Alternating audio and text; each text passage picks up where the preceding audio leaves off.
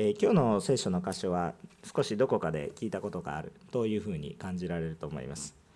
あイエス様が2度目に大勢の人々に食事を提供する場面の記録です。これは2度目のことです。1度目は5つのパンと2匹の魚から5000人を最低でも5000人を養われたという記事がありました。2度目は今日の記事ですね。え7つのパンえそれからえいくつかの小魚があったと書いてありますけれども4000人に食べるものを提供されたという出来事です。えこれら2つは非常に酷似していますのでえ当然内容意味としては同じことをえ指していると理解するのが正しいかなと思われます。で、え、今日はこのところから私たちの主イエスは私たちを罪から多くの人を救い救い出そうと熱心に働いておられるんだということ。また一方でその種の働きがあるのにもかかわらず私たち人々は神様の心に非常に鈍感でそれに気づいていないことが多いんだということを黙想していきます。これらのことから私たちは主イエスに対して鈍感でありますけれども主が願うことを私たちも求めるように変えられていきたいという願いを持ちまして今日変えられていく。少しでも主の御心を知っていくものと変えられていく時私たちの中に喜びと感謝があふれてくるということを知りたいと願っています、えー、まず第1番目のポイントをお話ししますが主イエスご自身が人々を生かしますが人に最初のきっかけはお与えになられるんだということを覚えてみたいと思います。主イエス様が私たちを救いますがそのきっかけはなんと私たちに委ねられます。という不思議なことが起こります。え、1節から8節なんですが、えー、この多くの人を食べさせたという記事ですね。え、これ非常に有名な中ことでありまして、え、まあ、すでにその内容自体はですね、えこの以前の5000人の給食の時に少しお話をしてまるで生産式のようだったというようなお話もしています。私たちも砕かれて分けられると豊かな祝福があふれていくんだというようなお話もしたと思いますが、えー、今日はあのまたそのような話をまた重複して話すと重複になりますので、えー、今日は今日ここの場所で与えられる恵みを分かち合うと思っています。2度目のこの食べさせる、えこの奇跡ですね、まあ、はっきりと言って奇跡ですね、え、どうやったらね7つの晩から7000あ5000 4000人をですね食べさせて7つの籠余るようにするんでしょうかって、えー、まああのそんなことができたら苦労しないわけですよ。あね、どうどう変換してんのかもわからないんです。もうまさに神様無から有を起こしているわけです。えー、多少なりとも私も勉強しました理系の勉強をした人間ですからあの分かるわけです。どう考えたってね炭素がないとそんなものはできてまずは そそもそもいかないです。この辺の空気中からいきなりポンってパンが出てくるわけがないんです。どう考えても無理なんです。ままさに神様が無から有を起こさせられることなんです。でも私たち考え方を変えましょう神様は無から全てを生み出される方がその方がまあ、えー、ものがあるところからさららに増やしていくことなんてまあ造作もないことですね、えー、その感覚を変える必要があります。私たちは被造物作られたものの常識。神様は創造主の常識です。だからそこに差があります。次元の差があります。ですからそれを受け入れた時に聖書の言葉っていうのはかなりすんなりと受け入れるようになりますがそこを受け入れられない限りにおいて自分が理解して自分が神になろうとしている限りはそれを受け入れることができません。私たちは被造物なんだということ作られたものの常識なんだということを受け入れた瞬間に聖書の言葉って結構素直に受け入れていけることができるんではないかなと思います。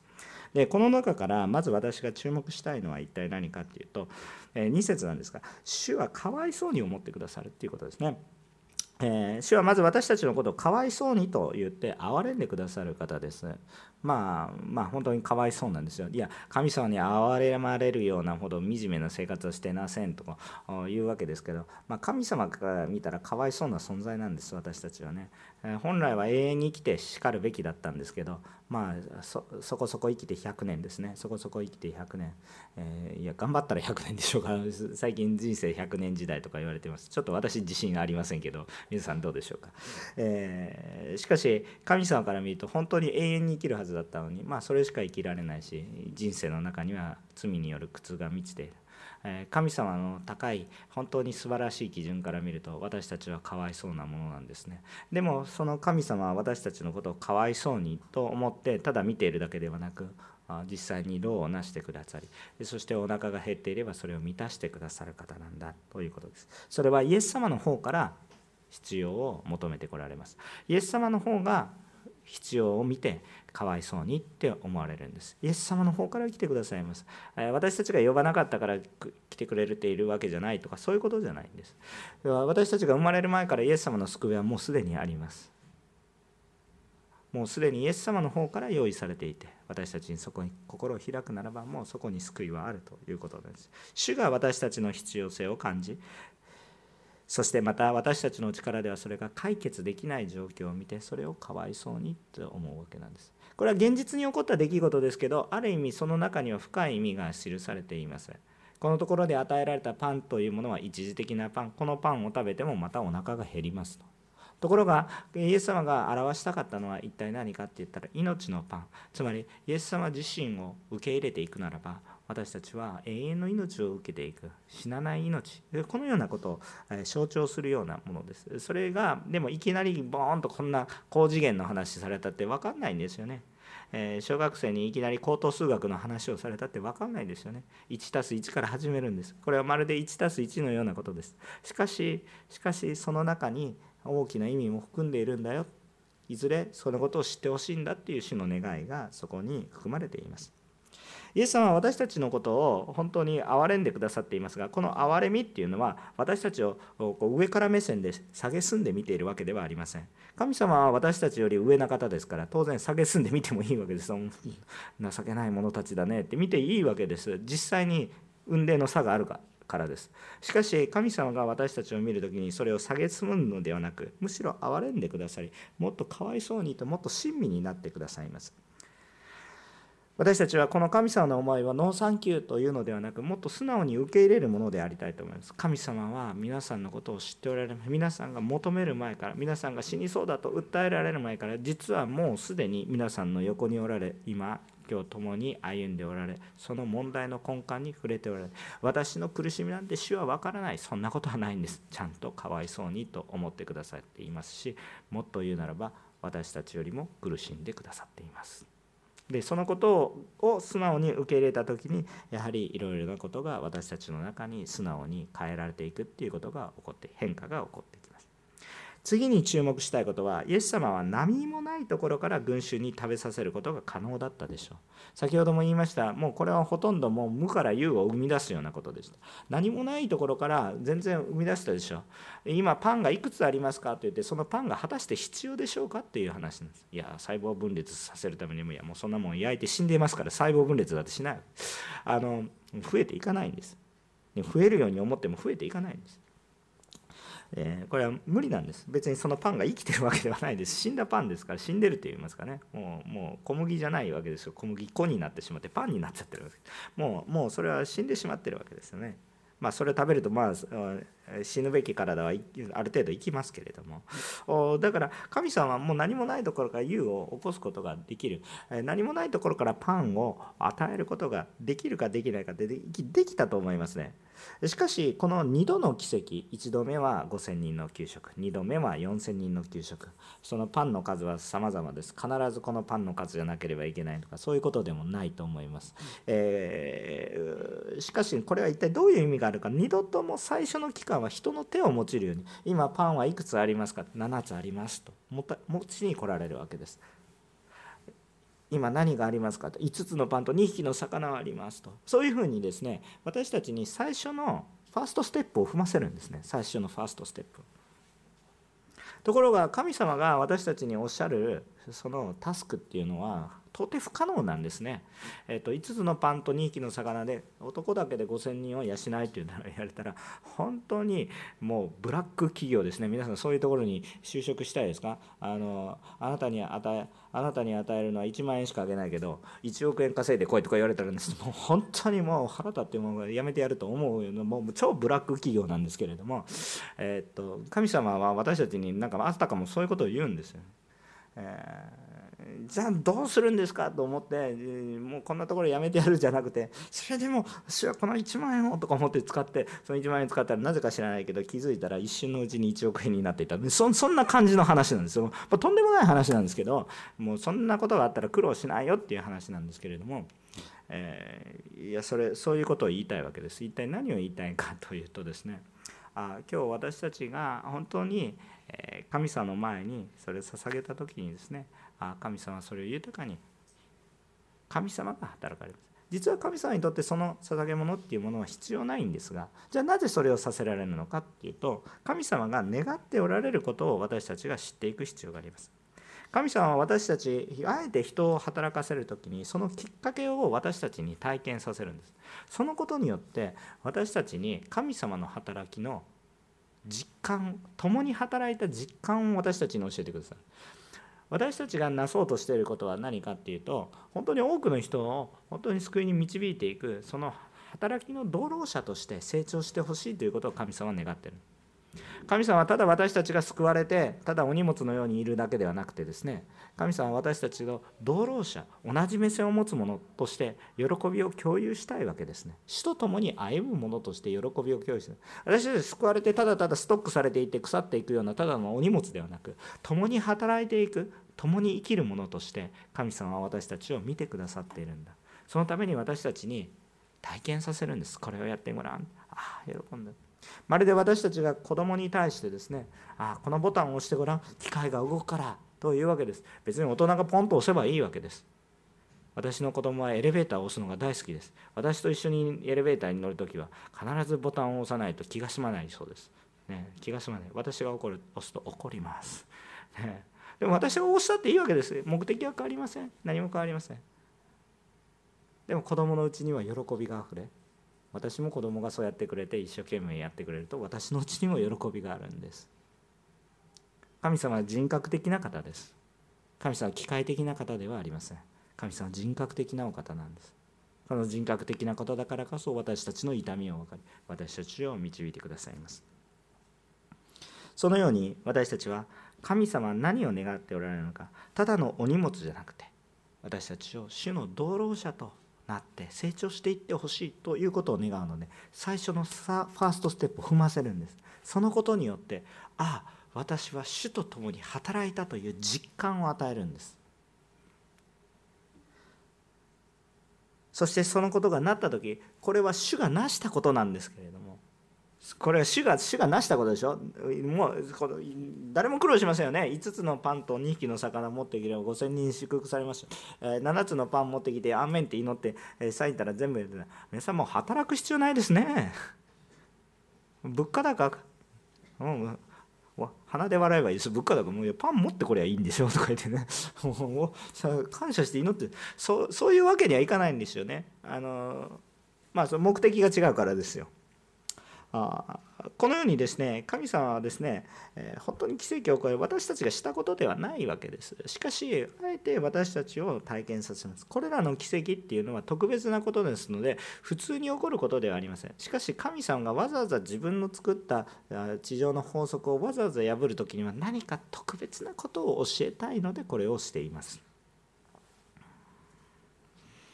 さあ実際にそれで、えこのここに従った時に彼らはその恵みを享受していきました。あのイエス様はこれらの給食の働きをされ1度目はこれを祝福して2度目は感謝というのが強調されて書いてありますけれどもこれを素直に受け入れて実際にしていくんですね。主の働きは主がなされますが主を礼拝してこう行うべきですね。この主をそのまま素直に受け入れて主を礼拝して主の働きを行うべきです。主をストレートに受け入れていけばよろしい。あのこうあ主がなしてくださるね。主の祝福があるように、えー、主がなしてくださいましたね。アメン感謝。えなんでとかどうしてとかなんで今とかね そういうことはあんま考えないで。主がなしてくださったことに対してアメン感謝。そして祝福主の祝福があるように。主が願われてから5つのパンと2匹の魚。なんでもう限られた私の食料を奪うんだじゃなくて主がお利用でしたら。素直に受け入れて感謝。その時に主の働きを豊かに体験していくんです。これらのことは2度も行われていますから強調してるんです。皆さん2度言うことは大体強調するから言うでしょ。ね、あの強調したくないのに2度も言ってたらそれはただの愚かなことなんですけど神さんは愚かな方でありません2度されるっていうことは強調してるっていうことです。何を強調されてるんでしょうか。主は私たちの小さな献身を用いて多くの人を救おうとされています。多くの人を救おうとされています。多くの人を生かそうとされています。それを私たちの働きを通しても実体験させるということです。人間の現実の世界の中において私たちの次元の考えで考えると私たちにできるっていうものは限られて不可能だと思います。しかし神にあったら不可能なことはありません。私たちもこのここに書かれているこの2度の記録から何を思っていったらよいでしょうか。私たちの本当に小さな働きを通しても多くの方が救われていくということを思うんです。じゃあ焼け石に水だからしない。そうではない。神様から示されたことであるならば焼け石に水でもいいからやってください。人間の常識だと焼け石に水無駄ですね。でも神の目にはそれは無駄なこととして映っておらず神が共に働き神が不思議なことを起こされることを信じます。今皆さんがここにいるのはそういうことの積み重ねの結果ではないでしょうか。皆さんがその証拠です。2, 2番目ですけれどもあ私たちは主イエス様が願われているものを私たちも求めていきましょう。主は私たちが成長することを願われているか私たちもそれを願いましょうと先ほども言いました。さあ今日の本文ですが9節10節を見てみますと何か特別なことは書いてないんですがこう書いてありました。そこにはおよそ4000人の人々がいた。それからイエスは彼らを解散させすぐに弟子たちと共に船に乗りダルマスタ地方に行かれた。あんまり特別なことは書かれてないですね。まあ食べ終わったので解散しましょうよっていう話なんです。しかしこの聖書の箇所からだけでは少しちょっとわからないことがある。んですね、えー、まあ、イエス様っていうのは前回もそうなったんですけれども多く群衆が集まった時そして偉大な宮沢をされた時はですねそのまま調子に乗ってどんどんどんどん群衆を集める、まあ、大体それは人間のやることなんですね。考えてみてください。どんどん毎回何かをするごとに人が増えて膨れ上がって一団となり軍隊となりそして国を治めていく。そういうやり方ですもうこれ常識的な働きです。でもイエス様はたくさん人が集まるんですけどたくさん人が集まるといつも解散させます。非常に非効率ですよ。いやそこからもうめぼしいやつをね選んでですね派遣してもっと勢力を広げていく、まあ、これ人間のやり方なんですね、えー、まあ、あの別に会社でそういうやり方やってるから罪人なんだとかそう言わないです。これはもう常識なんです。それは別に悪いことでも何でもないんです。それは多数派工作別にそれはね政治的だとかですねまがまがしいとかそういうことじゃなくてまあ普通のことなんです。それは普通のことなので、えー、まあそこに罪性は隠れていますけれども特段まあ普通に罪といいますか 特段別に私たちの常識の中にあることなんですね。でもイエス様っていうのは非常に非効率なんです。どうして多くの人を回復させていくためにもっと人が集まるようにしないのかということは効率的には非常に非効率なんです。なぜこれらのことをしたのでしょうかっていうのはここの箇所からは分からないんですが、えこの箇所の並行並行箇所で、ね、福音書っていうのは4つあります。イエス様がなされたことが書かれているのは4つあります。ヨハネの福音書が分かりやすいかなと思いますのでヨハネの福音書を読みたいと思います。ヨハネの福音書の6章の26節から27節。ヨハネの福音書の6章の26節から27節をご覧になるとこのような記事が書いてあります、ちょっとお読みいたします。イエスは彼らに答えられた。誠に誠にあなた方に言います。あなた方が私を探しているのは印を見たからではなくパンを食べて満腹したからです。亡くなってしまう食べ物のためではなくいつまでもなくならない永遠の命に至る食べ物のために働きなさい。それは人の子が与える食べ物です、えこの人の子に、え神である父が勝因を押されたのです。アメン。これちょっと今日の短いこの聖書の分かち合いの時間で全てをパンとちゃんと表現できるかって難しいことなんですけどこのこの2節の御言葉が非常に答えになっていると思います、えー、人々はこの恵みの体験をしました。パンを食べるっていう恵みの体験をしたんですね。しかしそれは永遠の命に至る比喩に従すぎなかったんです。永遠の命に至る比喩に従すぎなかったんです、えー今日死んで今日パンを食べなければ死んでしまう体があってそれしか私たちは知らないのででも神様の不思議な自分たちでは得ることのできないパンを食べたら今日自分たちで解決できない空腹死の切迫肉体の死というものから一時的な解放を得られた。でもこれはこれそれだけでは低次元のことなんです。ここから悟ってほしいことがあるわけです。そのここから悟ってほしい神様が願われていることがダイレクトに書かれているのがヨハネの福音書です。マルコの福音書には書かれてありませんでした。しかし実際にその時にはちゃんと神様はちゃんと言われてたんでしょうね。イエス様はね。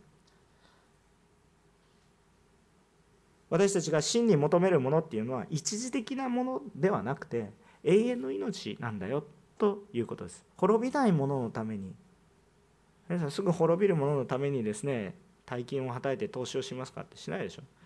これ明日壊れるんですけど100万円投資してくださいって言われたらバカ者かとか言われる言われるわけですけどこれ100年大丈夫で多くの人の役に立ちます。どうぞちょっと投資してくれませんかって。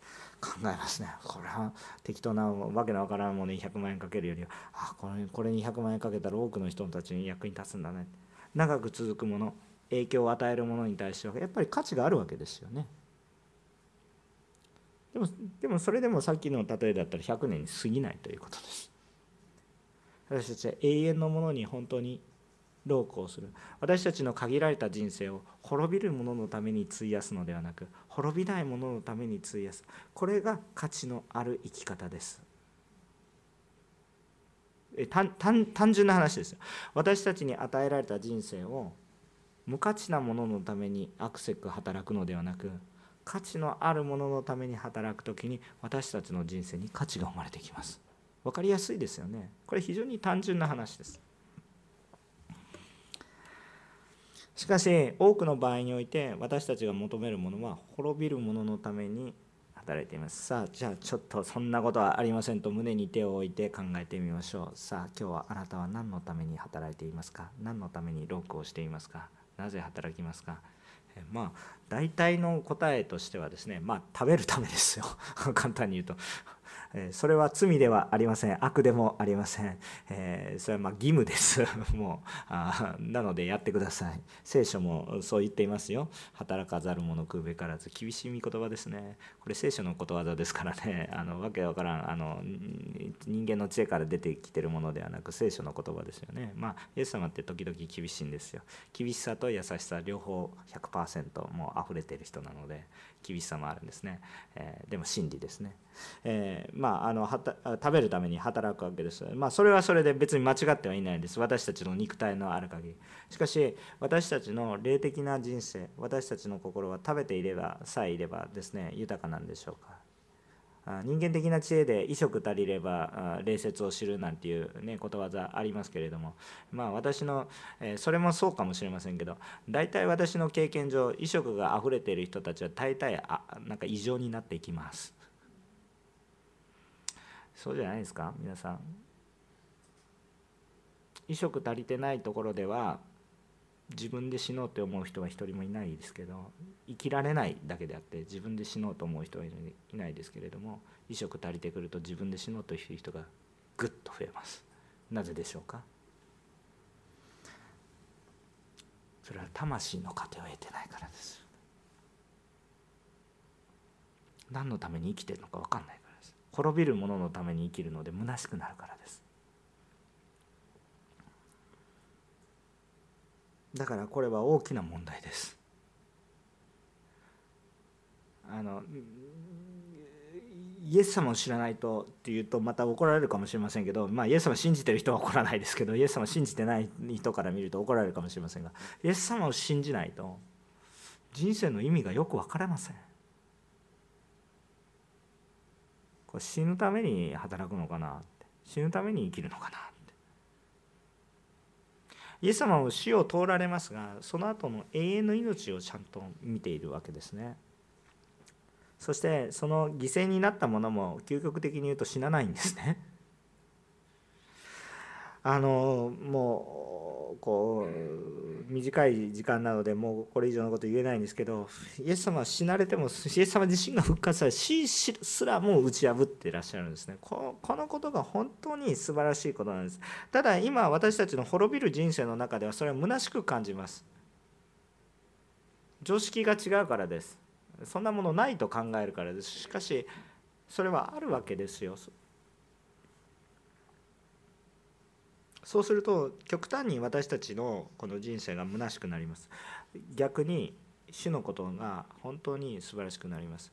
あの私もねよくわかるんですね最近受験シーズンなんですよ。受験生の方もいらっしゃって、まあ、最近ね合格も合格もいろいろ出てきてるから引きこもごもだと思うんですけれどもあの学生もいらっしゃるからこういう話をするんですが私は学生の時いや礼拝なんか出てねこう一生懸命礼拝なんか捧げてそんな時間があったら勉強したらいいねと思うわけです。そっちの方が効率的だし単語の1つ2つ覚えた方がそっちの方が明らかに有意義な礼拝の時間1時間2時間3時間時間往復の時間もあるすれば時間後で午前中潰れちゃうし午後潰れちゃうあその時間あったら一生懸命勉強したらいいねと思うわけですよ人間的には。でもここにはたくさんの問題があってまず第一にそういうふうに生み出した時間っていうものは本当にしなければならない時間を何か本当に大切なことを潰してまで学んでる時間っていうものは結局意味がありません私の弱さでもありますけどそのようなことをしてやっていることは身につかないですしむしろ何のために勉強してるのか目的を失うのでもっと大きなものを失うばかりか勉強さえしません。そうやって作った時間で何をするかって言ったらなんか漫画読んだりなんか遊んだりしますあのあちょっと時間が余裕があるなと思ってなんか他のことをしだして気づいたらその時間が過ぎています。もっと意味のないことになります。まあそれはお前だけでしょって言われるんだったらお前だけでいいです。お前っていうのは私だね。あのお前だけのことでしょ。ああダメな人間ですねって思うのはいいですけどじゃあ皆さん心当たりありませんか？どうぞ。思い出してください。忙しいと言ってるけど本当にそんなに忙しいんですか？私たちは本当の目的を見失う。もっと大きなもの一時的なものを求めて大きなものを見失っている。そのような人生であるということがよくよく人生の小さなところで感じられます。でもね逆にね礼拝を守っていると人生に意味がある何のために生きているのかがはっきりとしてきます。時間が少なくなります。でも驚くべき集中力ができます。もう56時間かけてボーって考えて何にもできませんでしたみたいな感じなんですけど礼拝を見てもうもう30分しかないよとか思うんですけど15分でできちゃったとかね そんな経験よくあります。さあ皆さんどうでしょうか？何のためにこう生きてるか？本当になすべき時になすべきことをなす。これが本当に重要なことです。今私たち神様私たちに何を言ってください。もう滅びるものを投資する滅びるものを投資すると滅びないものが得られるってこんなむちゃくちゃな恵み皆さんありますか？普通は滅びるものを投資すれば滅びるものしか得られません。しかし今あなたの滅びる時間を神様の前に5つのパンと2匹の魚7つのパンこういうもの滅びてもう何の役にも立たないものを捧げた時に大きな命と恵みにあふれるんだっていうことの兆しを見せてくれてるわけですよ。でそれは実際にあなたの中に霊的な命として起こってくるということです。今日自分が満足されるために、えー、こう生きたらですねまあそれはこの世で満足して多分楽しい人生もあるかもしれませんでもいずれやってくる死というものに対しては何の効力もなく虚しく終わってしまいますけれども今日あなたが愛を持って次世代に仕えたりまた別に次世代って子供じゃなくてもまだ死を知らない人に伝えたりするとあなたはこの人生の中でちょっと損すると思います。誰かと会えばコーヒーをおごっておごらなくてもいいかもしれないですけどおごってあげたりとかですね。お食事を食べさせてあげたりまさに食べさせてあげたり。そういうことをすることによってあなたはきっと効率的に考えると損をします。損をするかもしれませんけどその肉なるものの損が結果的には何を伝えるか。その肉なるものを用いるけれども結果永遠の命を伝える時に滅びるものを用いてるのに永遠の命を得ていくという不思議なことが起こってくるわけです。それはそのなんでそれを不思議なことがなされるか。それは主がなされるところだからです。私がなしてる。私がなしてるんだったら滅びるものから滅びるものを捧げても滅びるものしかできてきませんがそこに主が働かれるので永遠の方が働かれるので永遠の命になる。これはもう恵みしかないわけです。主が求められているものは私たちが何と書いてありましたか？先ほどのヨハネの福音書。ね。人々はパンが食べられたから最初はイエス様にイエス様に永遠の命何か違うものを求めて集まっていたかもしれないけどパンが与えられた瞬間にいずいずれか目的が変わってしまってパンがもらえると思って集まるようになってしまってこれ人間の弱さです。私たちにもあります。今日私たちの礼拝は何ですか？私たちの礼拝は私たちの必要を満たすために今礼拝をしていますか？あなたはパンを求めに来たんですか？27節なくなってしまう食べ物のためではなくいつまでもなくならない永遠の命に至る食べ物のために何と書いてあるんですか？働きなさい。Do work.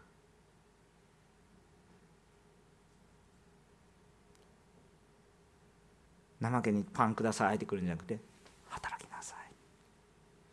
主は私たちを道路者とされたいんだな。永遠に共に働いてしかもやりがいのある。働きに入れてくださる。その恵みを私たちに与えてくださっているんだな。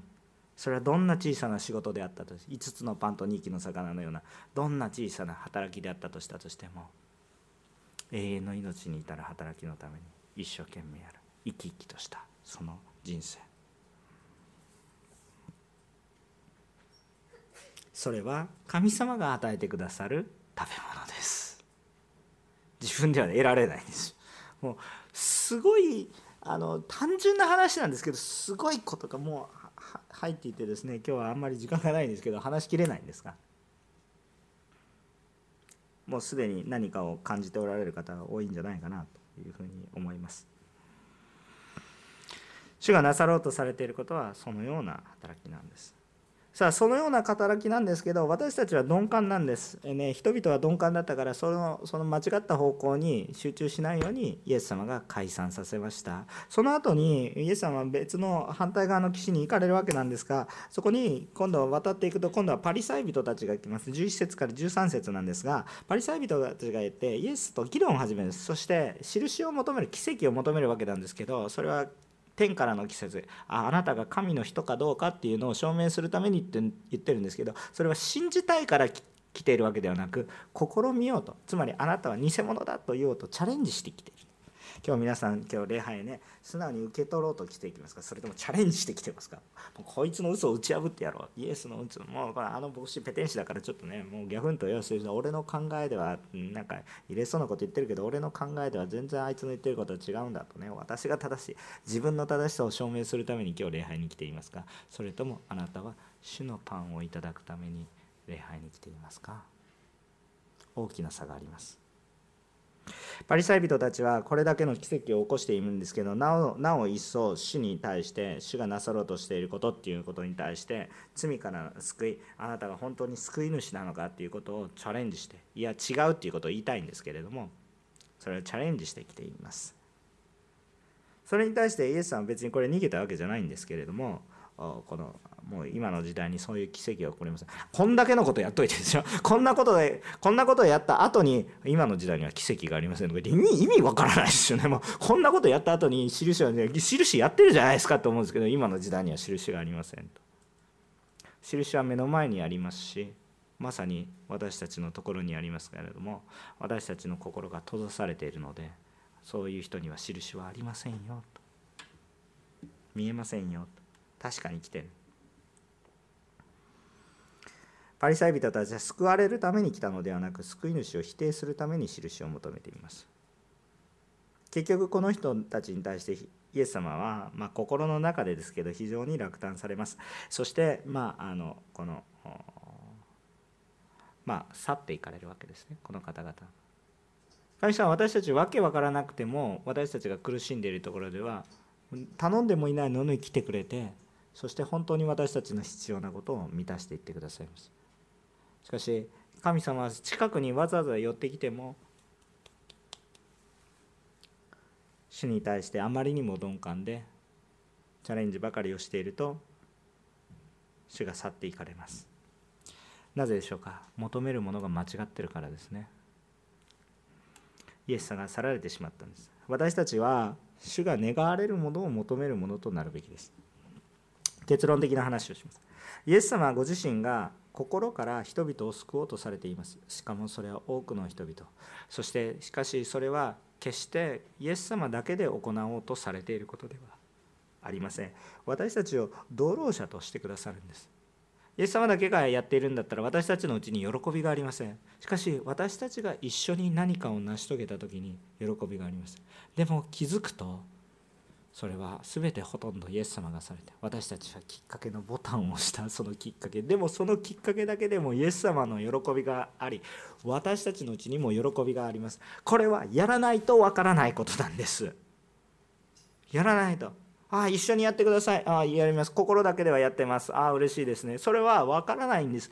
やった時に分かるんです。5つのパンと2匹の魚。あれ私が捧げたパンと魚だったよね。そこに初めて私たちは喜びの実感があるんです。そこに何かが感じられるんです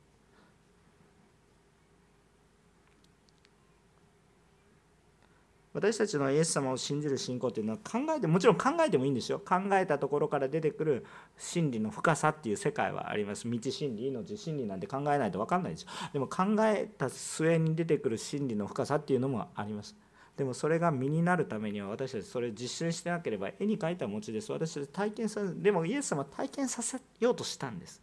体験する。それを素直に受け入れて体験した時に私たち変わっていくんですね。すごい鈍感だからたくさんやらないといけないかもしれないけれども私たちがね。でもイエス様はそのために機会を与えて2度も強調してくださいました。忘れないように。今日私たちは主イエス様に近づきたいと願っています。今日礼拝をしています。もちろんこの礼拝に主ご自身が招いてくださいました。でも今日私たちは自分の利益のために主を利用しようとしますか？私は今日のパンが食べたい。パンを置き換えてみましょう。今日私の生活費が得たいから。今日あなたは礼拝を捧げていますが。主は私たちにパンを与えてくださる方です。主の祈りの中で日常の糧を与えてください。祈って当然良いことです。罪ではありません。でも私たちがそれだけになっていたらダメです。ご飯を食べさせてくださいって祈ってはいい。でも主の祈りの前には何が皆が崇められますよ。ご飯はおまけであふれるように与えられますけれども与えられてくれるその方をないがしろにしていては一体何の意味があるでしょうか。去られてしまったら何の意味がありますか。目の前にはご飯でもご飯を与えてくださる方は去ってしまった。一体このご飯に何の意味があるでしょうか。一日経てばおしまいです。虚しくならないようにしましょう。私たちは自分の利益のために死を利用しようと主に近づいてはいけません。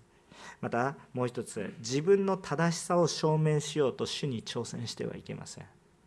間違ってるのは私たちですから。ですこの話を深くする時間はもうありませんが私たちは利用しようと主に近づくのでもなく挑戦しようと主に近づくものではなく一体何のために主ご自身と主が願われているものを求めて主に近づきましょう。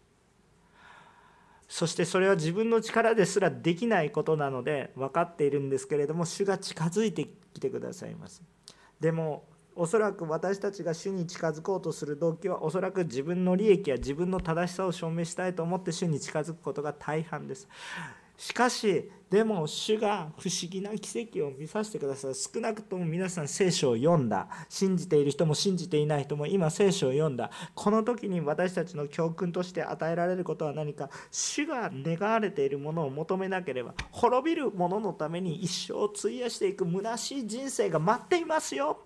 あなたがどれだけ大きな会社を建てようと。あなたがもし国を治めるような総理大臣とか大統領とか独裁者になったとしたとしても何の意味があるのか死の前に何の役にも立たない。戦車や飛行機が死を打ち破ることができるのかむしろ死を生み出していってしまってるじゃないですか。その愚かさに気づきなさいということです。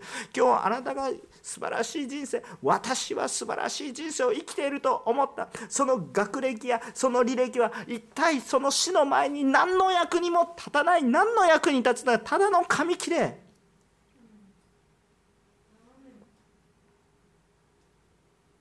今日私たちの礼拝は主のための礼拝でしょうか？主に捧げる礼拝でしょうか？それとも私たちの礼拝ですか？私たちのための礼拝ですか？主のための礼拝となっていると結果的に私たちのためにも主の栄光が現れていくのでそれは流れてきますがもし私たちの礼拝となっているならばこの礼拝に魅力がありません。欲望しか集まってないからです。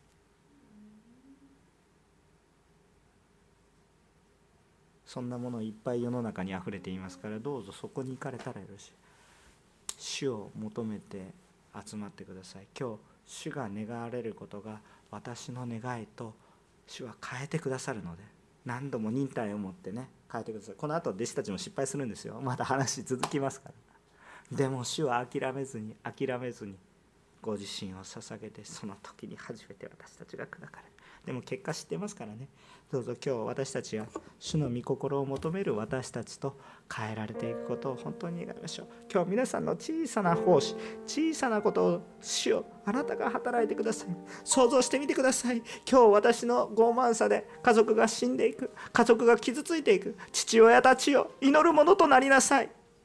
あなたのその小さな時間を主のために心から祈るならばそのことによって無駄な傷が取り除けられ子供たちも素直に主の本当に一生懸命生きる。私の小さな傲慢のために子供たちが本当に泣いて泣いて心に傷を置いて人生までも間違ってしまう。父親たちを今悔い改め主の見舞いにへりくだりましょう。あなたそんなに祈る時間がないですか？忙しいでしょう。知っています。でも一日たった5分でもいい。命をかけて命をかけて祈ることができないでしょうか？たった5分。命とも言えないですか？私の人生の中でたった5分でも祈ることができないんでしょうか？主よ私の時間。主よあなたに対して。主よ私の時間はそんなに大切でしょうか？神様が私の時間を全部奪うんでしょうか？いやむしろ与えておられるではないでしょうか？主よあなたのための日曜日の礼拝そんなに大きな犠牲でしょうか？永遠の命を送ることができる。主よ神様を心から礼拝する者使える者永遠の命のために。永遠の命を送るこのパンのために働くものとさせてください。主を求めてお祈りをいたしましょう。祈ります。